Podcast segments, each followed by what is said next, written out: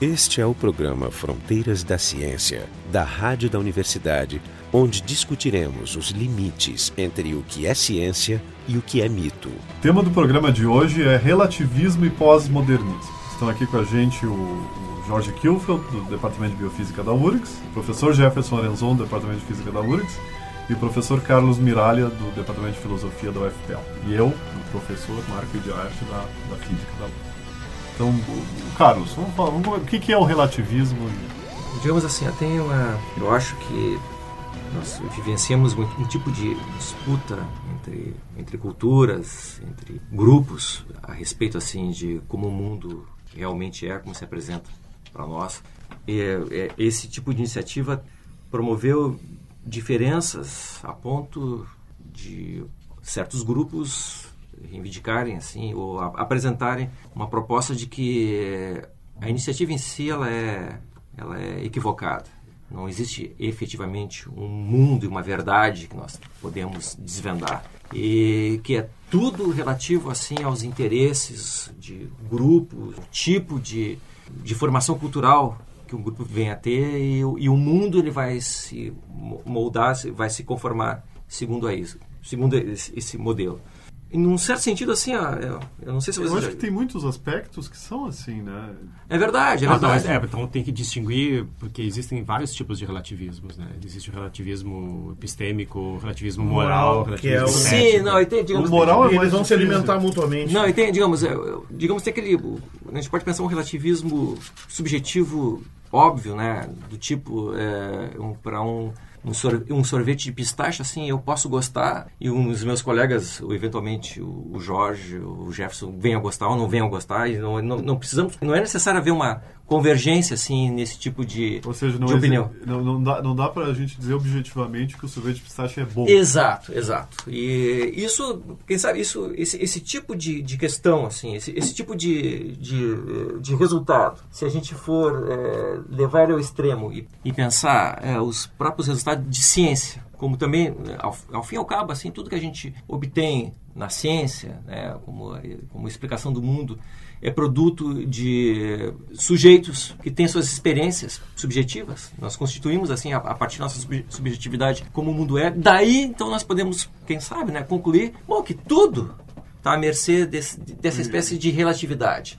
Inclusive tá. a força da gravidade, o efeito É, porque, porque, porque, porque não, né? E, e, quem sabe essas coisas não são não, não se dão assim de forma diferente para negros veem um mundo de um certo jeito, as mulheres veem um mundo de um certo jeito, os cubanos veem um mundo de um certo jeito, os chineses podem ver do, do, do, seu jeito, a partir da sua cultura. Aparentemente, esse tipo de postura, posição assim, tem uma, tem uma roupagem assim diplomática e simpática, né? Que, digamos, dá, dá espaço, dá espaço para todas as opiniões. Todas as opiniões. Que Sim. é, em princípio, bom, mas também sou uma coisa populista, né? Vamos abrir para todo mundo, todo mundo vale igual. Tudo vale. Sim, por exemplo, num país, num país islâmico, uma mulher pode ser apedrejada por adultério porque é uma característica da, da sua é, cultura. Exatamente, então, naquele contexto está correto. Mas aqui no Ocidente não, e é. não nos cabe opinar não sobre podemos, eles. É, não, mas eu vi, um eu vi um filme do Hercule Poirot. No, do detetive da Agatha Christie. Eu vi um filme muito genial, porque ele era um cara muito muito apegado à lei. É um filme legalista. É, é, o, como é o, aquele do trem, é o, o Expresso, Expresso do, Oriente. Do Oriente. O Expresso Oriente, uma nova refilmagem, mas muito legal porque mostra esse aspecto do Poirot.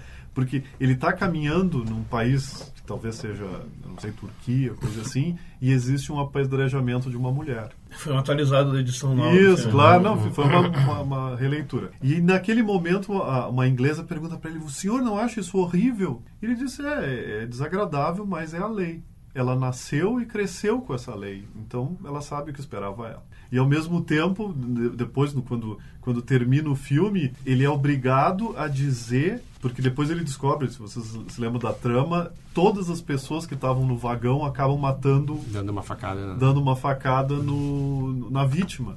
Porque a vítima era horrível, porque a vítima era uma pessoa, eh, vamos dizer, cruel, monstruosa. Era, era monstruosa. É. Então, ele sofre muito porque ele se vê obrigado a não delatar essas pessoas Ele sofre mais porque ele, a ele não importava tanto a justiça Mas eu acho, a lei. Marco, que tu, tu tá trazendo é interessante, mas esse é um tema do relativismo moral, ele é mais complexo. Eu não entraria nessa sério, voltaria um pouco pro o relativismo ontológico, por assim dizer, Não, da- não, não, que é o que nos exemplo, cabe mais. Mas é verdade, esse é um tema delicado. Inclusive tem muitas nuances, assim, para citar o caso né, do julgamento do macaco, né, o julgamento daquele professor John Scopes, que foi condenado pela lei do Tennessee em 1925 por ter ensinado evolução de Darwin na aula. Então, no Brasil tem um grupo teatro de Brasília que está fazendo apresentações e eles convidam o pessoal do público para entregar o júri. E tu pode votar no final. Então, ao contrário da vida real, dá votações no final. E, obviamente, ele é quase sempre perdoado, ao contrário do que aconteceu lá na época. Mas ah, o fato é que teve um caso que eles reuniram um monte de advogados na OAB e eles votaram pela condenação. Baseado no que, bom, ele infringiu a lei.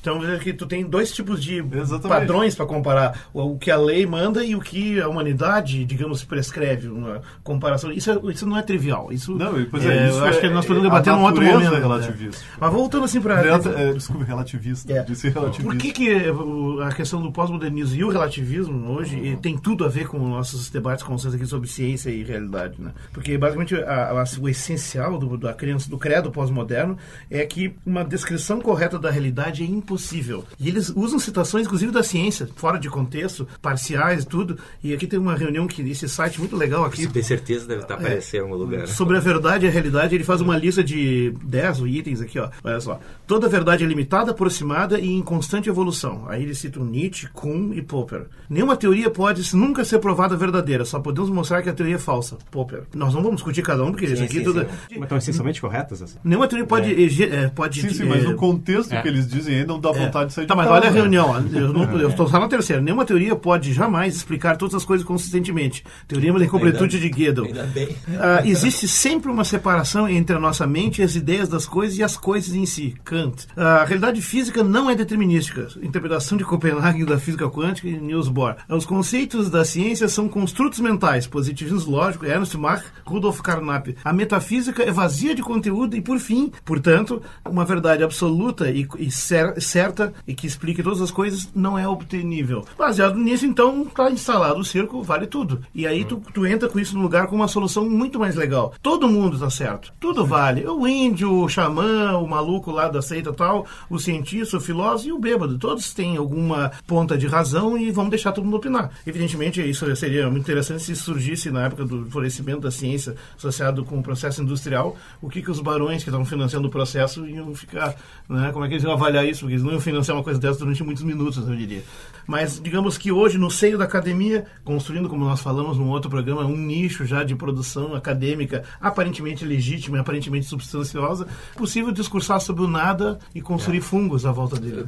Só deixa eu fazer um, um comentário. assim, De fato, o que eu gostaria mesmo de fazer aqui no programa era conseguir eh, apresentar um resumo conciso, sim, e que expressasse de forma precisa as ideias de uma autora que eu acho que vale a pena público ouvinte tomar conhecimento dela, uma uma filósofa inglesa agora ensina nos Estados Unidos, chamada, chamada Susan Hack, e vocês vão encontrar um texto muito interessante dela na internet, que- chamada A Espera de uma Resposta. E- embora seja uma tradução lusitana... Lusitana no sentido... É feito em Portugal. É, assim, com Portugal. seus regi- regionalismos, assim, é, regionalismos, ela é, ela é muito interessante porque ela, ela mostra o seguinte, assim, ó, essa cara democrática, né, essa cara liberal de que nós, nós temos que dar espaço, todas as verdades possíveis, a verdades que são incompatíveis, isso é, no fundo, é fachada de um pensamento reacionário. Porque se é assim, qualquer coisa vale, então a gente não precisa melhorar nada.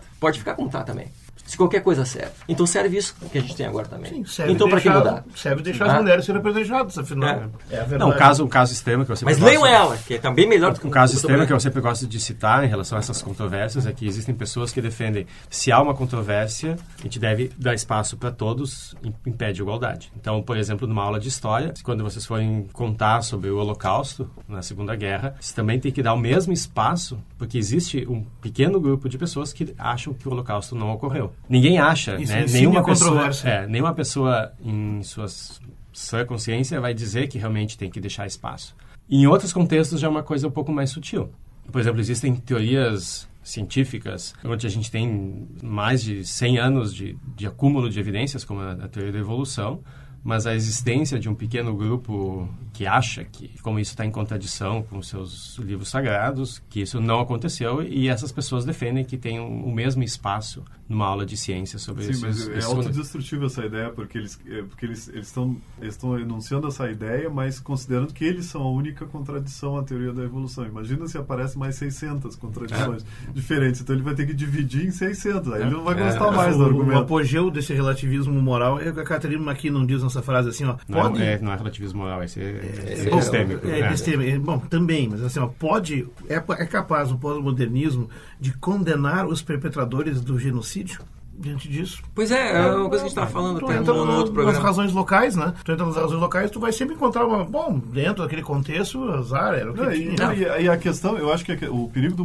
pós-modernismo é a ideia de que talvez coisas sejam indecidíveis ou indecidíveis. Por exemplo, Mas uma apologia do indecidível. É, o- por exemplo- uma celebração disso. É, o- o- a questão que a gente discutiu várias vezes aqui da homeopatia. Eu tive uma experiência muito interessante. Eu fui tomar a vacina da gripe e eu estava nesse lugar e tinha uma mãe segurando uma criança que devia ter uns 4, 5 anos. E ela estava pedindo conselhos às atendentes do, do lugar, esse que eu fui fazer a vacina, porque ela queria dar a vacina da polio. Porque o médico homeopata dela era contra. Então era uma criança que estava sem a vacina da polio, então, né? E a mãe estava pedindo conselhos para as atendentes. Ah, pois é, eu acho que tem que dar, não tem? Tem uma ordem, inclusive, né? Isso, tem uma ordem. Provavelmente ela deve estar com as vacinas todas. Fora de, Fora de é, ordem, Isso mas- aí é um crime. Não, Eu mas então, esse é um meu- Eu exemplo. não sabia que o médio homeopática, o homeopata tem... É, existe- alguns existe- fazem isso. existe- é. existe. Direito não sei Baseado se tem. num mito que a gente já discutiu num programa aqui, não, que mas é a questão- o a, a mito da, da história da, da vacina que continha mercúrio e Isso. que causava autismo, Isso. que já foi desmontado Não, também, mas a questão, a questão, por exemplo, uma questão clara que o pós-modernismo diria que não dá para decidir entre homeopatia e, e, a, e, a, e a medicina, vamos dizer, científica, porque as duas estão certas no conceito. E olha que combinação perigosa de, de coisas loucas, né? Nesse momento tem uma epidemia de sarampo na Europa. Eu pergunto, sarampo na Europa? Qual será a razão? A razão é exatamente ser isso. Os caras, essa campanha se espalhou no público, pessoas deixaram de vacinar, diminuíram a massa crítica e, e uma doença ridícula como o sarampo retornou na Europa. Esse é o programa Fronteiras da Ciência. A gente está discutindo aqui o relativismo e o pós-modernismo. Nosso site é o frontedaciencia.urgs.br. E a gente vai botar uns textos de apoio. tá? Eu, eu tava pensando Ah, assim, eu, eu tava lembrando agora de uma, uma estratégia didática brilhante de um colega meu, como professor de filosofia no segundo grau, professor Arthur, que estava tendo essa discussão com os, os alunos, né, adolescentes, 15, 16 anos, ah, que a verdade é relativa e tal, isso né, depende de mim, depende de você e tal, e aí ele, assim, espontaneamente ele pensou assim, ah, tá, então, vocês acham que é assim, então vamos fazer o seguinte, vamos, saiam, saiam da sala de aula, vamos sair todos agora. Aí na fora no corredor perguntou, quantas cadeiras tem dentro da sala de aula? Ah, E aí cada teve assim, cada um, ah, acho que tem 22, 33, sei lá. E aí, tá, então vocês acham que isso é relativo? Assim, que é- ela disse que tem 23, o outro falou que tem 30. Como é que nós resolvemos isso? Entrando na sala de aula de novo, né? Contando, né, professor? E entraram e tá pronto. Assim, ó, vejam que eh, de fato havia uma divergência de posições assim no corredor, mas as cadeiras estavam lá. E o número de cadeiras que tem é aquele. E Não vai depender de que um pensa Não, que é pois é. 20, Co- o outro que é 30. E Essa é a assim hipótese a realidade básica. empírica. Não, Essa mas é a qual hipótese seria o- básica que tem por trás da ciência de que existe uma realidade objetiva. E ela né, tá lá que tá e lá que não pode vai ser independente. É muito do- engraçado pensar a alternativa. E os alunos disseram, pô, professor, você nos convenceu. Não, mas é, é interessante pensar a alternativa. Qual seria a alternativa? A alternativa seria esse grupo continuar no corredor. Aí a mulher, a, a moça dizer, não, mas eu sou consen- minoria. fazer um consenso. É, É, não, é, eu sou vocês minoria. Só porque eu sou mulher, não tô levando em conta é, meu é, Isso, é. e aí começar uma, uma discussão É. que não termina, onde cada um né, assegura algum tipo de, de validade. Bom, porque isso seria uma ótima forma de produzir. dele, Isso seria uma forma de produzir uma série autossustentável, É. um moto contínuo de discussões e artigos. Exato, exato. de um e, e nunca entrar, e nunca entrar na sala de voto, sempre ficar no corredor. Deixa, Isso, deixa, sempre deixa eu boa meu, meu metáfora do preconceito cosmo. aqui. As- Se as pessoas continuassem na- no corredor, elas seriam filósofos. Pois é, olha só, eu, gosto de citações, então deixa eu colocar mais Mas o exemplo foi de Foi, foi muito bom, né? Foi O- muito bom. Muito bom esse exemplo. Ó, outra, a, a Elizabeth Wilson diz assim: o pós-modernismo recusa-se a privilegiar qualquer perspectiva em relação a outra. Reconhece apenas a diferença, nunca a desigualdade. Somente os fragmentos, nunca o conflito. E o outro, Harold Pinter, que escreveu uns livros interessantes, aí, ah, não há uma distinção rígida entre o que é real e o que não é real, nem entre o que é verdadeiro e aquilo que é falso. Uma coisa não é necessariamente nem verdadeira nem falsa. Ela pode ser ambas, verdadeira e falsa. Me diz como é possível fazer uma discussão racional, é exatamente a negação, né? É ficar no corredor. Não, Tu pode fazer uma, uma, uma discussão onde tem simplesmente a autoadulação, né? Ou, adu- ou troca de adulações, mas você. Mas tudo isso é baseado, inclusive aquelas frases que o Jorge estava lendo fora de contexto ali, nessa, nesse não entendimento, fora de contexto, mas porque é- eram colocadas fora de contexto. Não é uma crítica. Sim, sim, eu sei. nesse mau entendimento de como a ciência a ciência funciona. É claro que, por exemplo, quando Einstein, né, quando, quando a teoria da relatividade, ele mostrou que Newton estava errado, não quer dizer que do dia para o outro a gente jogou fora tudo que Newton fez e passou a usar a relatividade. Pelo contrário, a gente continua usando mecânica newtoniana no, no contexto onde a mecânica newtoniana continua nos dando os resultados aproximadamente corretos. Dá com- mandar a nave pra Saturno. Dá com pra, é, não dá pra, newtoniana. não dá pra usar um GPS, mas dá pra mandar um, um- botar um satélite em órbita. Então, a ciência, ela, ela troca o que ela considera como o mais correto numa, num período em relação ao que se conhecia anteriormente, mas as coisas vão são aproximações sucessivas. A gente Não tem- existe, não exi- na, na- pelo menos na, na física não existe aquelas Recomendo. coisas chamadas de revoluções, né? As revoluções talvez sejam filosóficas, mas elas, Ocasionalmente chegam a não, ter mas elas não chegam a ser revoluções do ponto de vista do, do, do uso da física. Não se- quando, quando a gente, quando, por exemplo, quando se descobriu que, que, a, que a mecânica de Newton não estava correta, não significa que, que a mecânica de Newton desapareceu dos livros. Não, Não quando, estava exaustivamente correta, digamos. É, né? não, Ah, a mecânica de Newton é válida para a maioria das coisas que um ser humano normal faz. Os contextos das velocidades baixas, É, os conceitos das velocidades baixas né, e das, das massas, ah, massas pequenas, né? Não, Então, não, não, é. a todo Não, quando, por exemplo, o Kepler se deu conta que as órbitas dos, dos planetas não eram circulares, ele não trocou de, bom, de hoje, de hoje em diante as órbitas são quadradas, né? Não, e as órbitas, elas eram melhor, os fenômenos eram melhor descritos, levando-se em conta a, a não ah, circularidade, o fato das órbitas serem elípticas. Mas na maior parte dos, dos corpos celestes, o quanto ela é elíptica é uma, é uma quantidade mínima. Então foi uma pequena correção que foi feita. É, mas foi A um- elipse- uma pequena correção, mas um gigantesco passo do Não, Então, foi- uma foi das fabuloso. revoluções. Isso é outra coisa. Essa é, essa é uma das revoluções do conhecimento. Claro, é, claro. Parecido ao Einstein, reinterpretando o conceito de velocidade. Não, mas, é, que Mas- assim, mas acho que o Gerson está querendo colocar o seguinte, assim, bom, bom, já que se antes se achava que Newton, antes achava que, que Aristóteles estava certo, e aí aparece Galileu e mostra que, que Aristóteles estava errado, e depois aparece um cara como Newton e mostra que Galileu também não estava não, não certo. Aí depois aparece um cara como Einstein dizendo que Newton estava certo. Ah, então também Einstein não deve estar certo. Então ninguém É está só questão certo. de tempo, todo mundo tá Não, errado. não vale é, tudo. é. É, mas é, são sempre. É a chamada meta-indução pessimista. Tem indução pessimista. Mas o que eles chamam, o que eles chamam de, o que os pós-modernistas criticam é as tentativas de explicar tudo, ou de ter uma explicação final, ou pelo menos esperar ela, eles chamam isso de metanarrativa, e é o, é o nêmesis dos pós-modernistas. Só para resgatar um pouco isso que, o- que o Jefferson estava comentando, da, da- dessa suposta meta-indução pessimista, tem um, tem um texto assim é, que eu acho que é um dos melhores textos de filosofia da ciência, que não é feito por um filósofo, mas é por um cara muito inteligente, com um, um Apesar de texto não ser filósofo. quer dizer. Não, em- em- embora.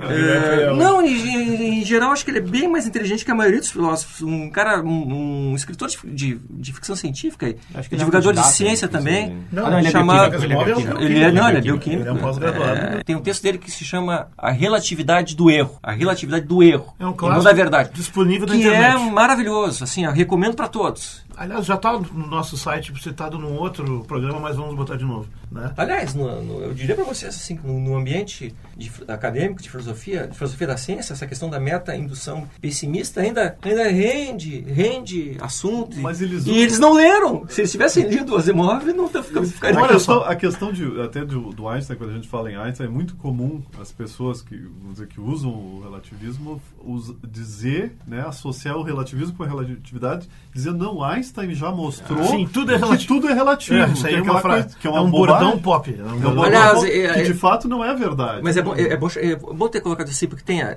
tem, tem, uma, tem uma baita diferença entre a expressão relatividade e relativismo. relativismo. É, Mas não se é? usa, É, vamos dizer, no é. popular, Claro. Relatividade não é relativista. se invoca, porque eu acho que a gente já comentou aqui no, no- no programa algumas vezes, aí que o, a, a, mudança de paradigma do Einstein é dizer que aquilo que a gente achava que era absoluto não é, é. mas ele, o, o, que ele, o que ele fez não é dizer o, o absoluto desapareceu. Ele, o absoluto simplesmente trocou de lugar. Não, e, não, e mesmo assim, sobre as determinados referenciais, sobre certas circunstâncias, são aqueles valores que tu vai chegar. Não, assim, não, mas é sempre aqueles e valores. Não vai, e não vai, não vai ser não, diferente mas do é mesmo circunstância. E o fato de valer para sistemas de referência é. em mecânica não, não pode ser extrapolado livremente para qualquer claro, claro, contexto claro. Humano. Eu, eu quero puxar, então, nós estamos fazendo uma lapidação aqui que é o apedrejamento de uma, de uma área do é. suposta do conhecimento da que é o pós-modernismo. Vou só dizer que esse é o programa Fronteiras da Ciência. A gente está discutindo aqui o, o, relativismo e o pós-modernismo e o nosso site é o frontedaciencia.urgs.br, Jorge. Então, nós estamos nessa lapidação do pós-modernismo. Nós falamos do abuso das citações fora de contexto e com um desconhecimento completo e profundo da, da ciência que tem ali, apenas para criar um ar de legitimidade uhum. combinado, portanto, um tipo de picaretagem né, intencional, uh, combinado com o o relativismo conceitual e uma série de, de, de confusões é, meta, é, epistemológicas. Talvez às né? vezes não seja intencional. É. E Talvez às vezes alguns casos sim, outros não. Mas às enfim. Um equívoco, é, bom, né? e, mas tem o outro lado também, que como isso, pelo menos no, no, no, no contexto do pós-modernismo de origem americana e francês e tal, ele vem também com um discurso progressista no sentido de ser muito semelhante às alegações do que são as pautas da esquerda da esquerda socialista, da esquerda comunista, enfim, dos movimentos mais progressistas. E isso é um problema. É um problema também para a esquerda, que inclusive acabou sendo em boa parte contaminada por isso, porque ela acaba sendo contaminada né, por uma ferramenta de pensamento que não é, inclusive, a tradição da esquerda, que desde o marxismo preza a razão sobre um discurso enlouquecido e delirante. Então tem um cara que, só, minha última situação eu prometo, Edward Friedlander, que tem um site ali que é Por que não sou um pós-modernista? Ele faz um resumo muito legal exatamente dessas expectativas eh, do pós-modernismo, né?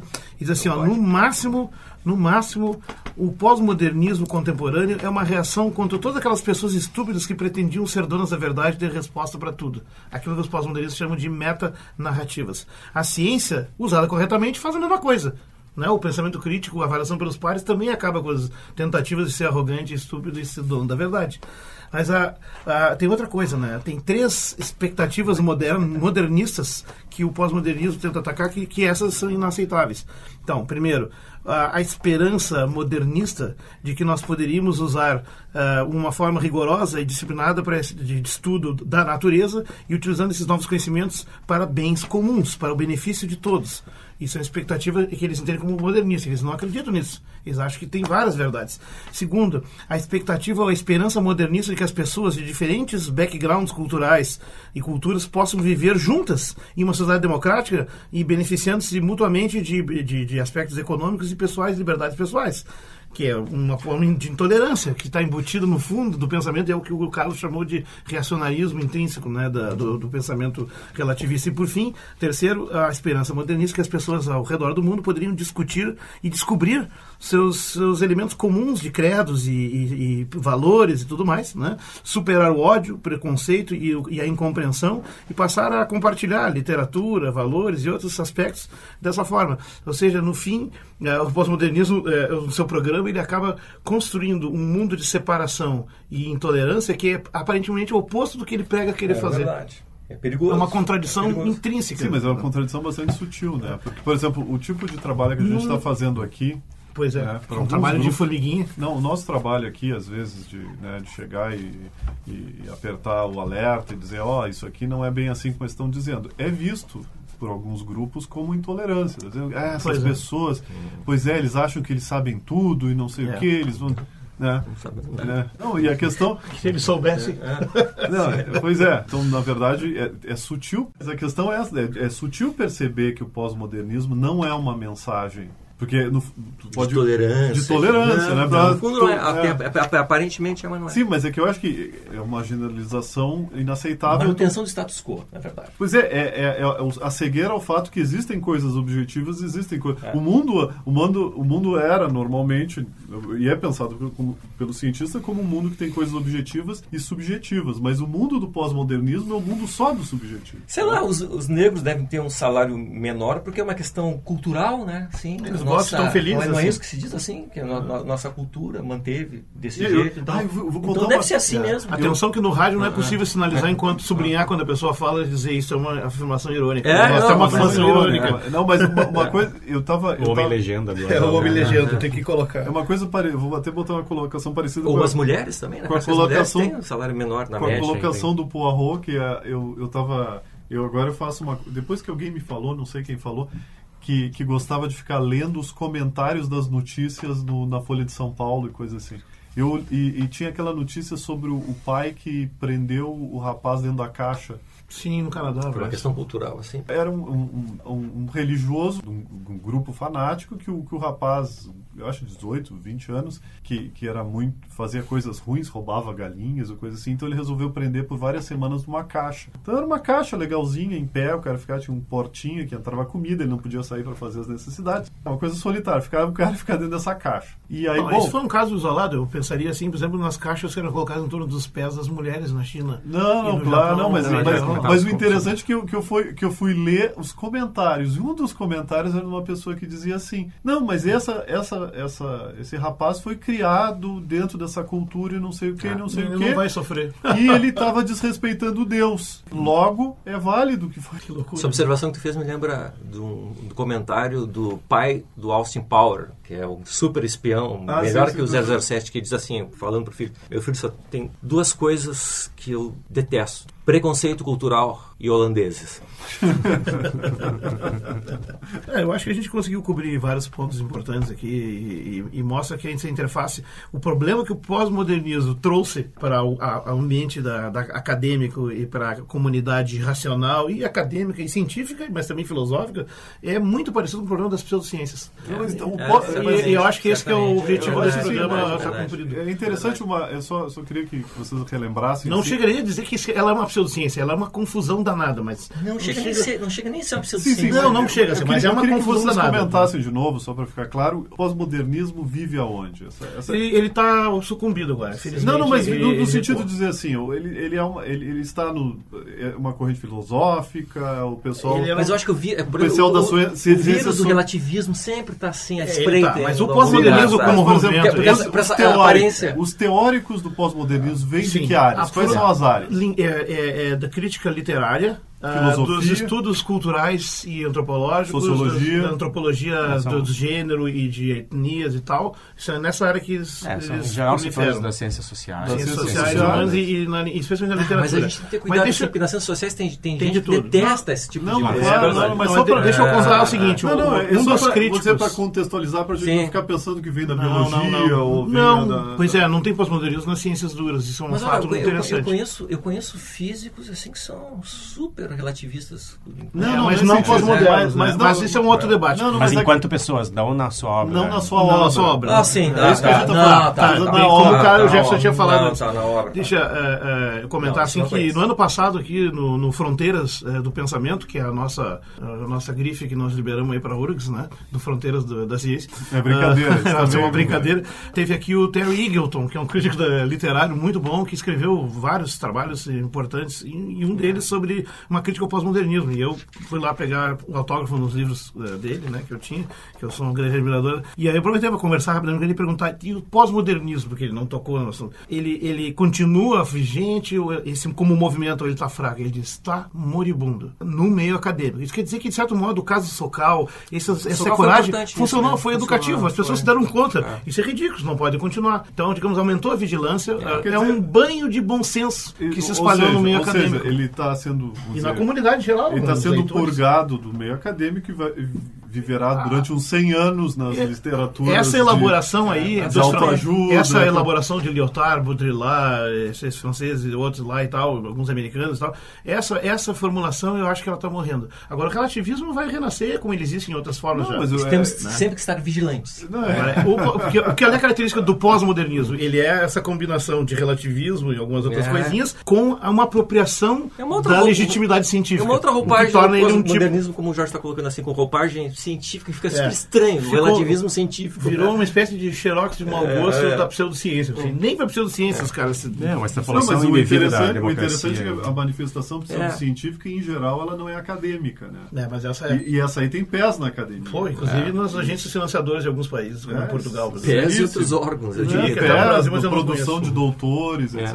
E tal. Com certeza. Muitas então, teses. que é, uma, é coisa bem diferente. Por isso que é bom a gente saber onde é que anda. Por isso que eu, a Se tu prestar pergunta- atenção, o pessoal da área, até de jornalismo e outros, quando eles escrevem, eles têm esse. Tá, tá lá presente aí, de vez em quando eles escorregam. Até comentaristas importantes aqui no jornal. Ninguém é dono da verdade. Esse foi o programa Fronteiras da Ciência. Hoje a gente discutiu o relativismo e o pós-modernismo, né? Estiveram aqui com a gente o professor Jorge Kilfield, do Departamento de Biofísica da URGS, o professor Jefferson Lorenzon, do Departamento de Física da URGS, o professor Carlos Miralha, do Departamento de Filosofia da UFPL, eu, Marco de Arte, e o Léo Nunes Arenzon, aqui do, do Colégio João Paulo.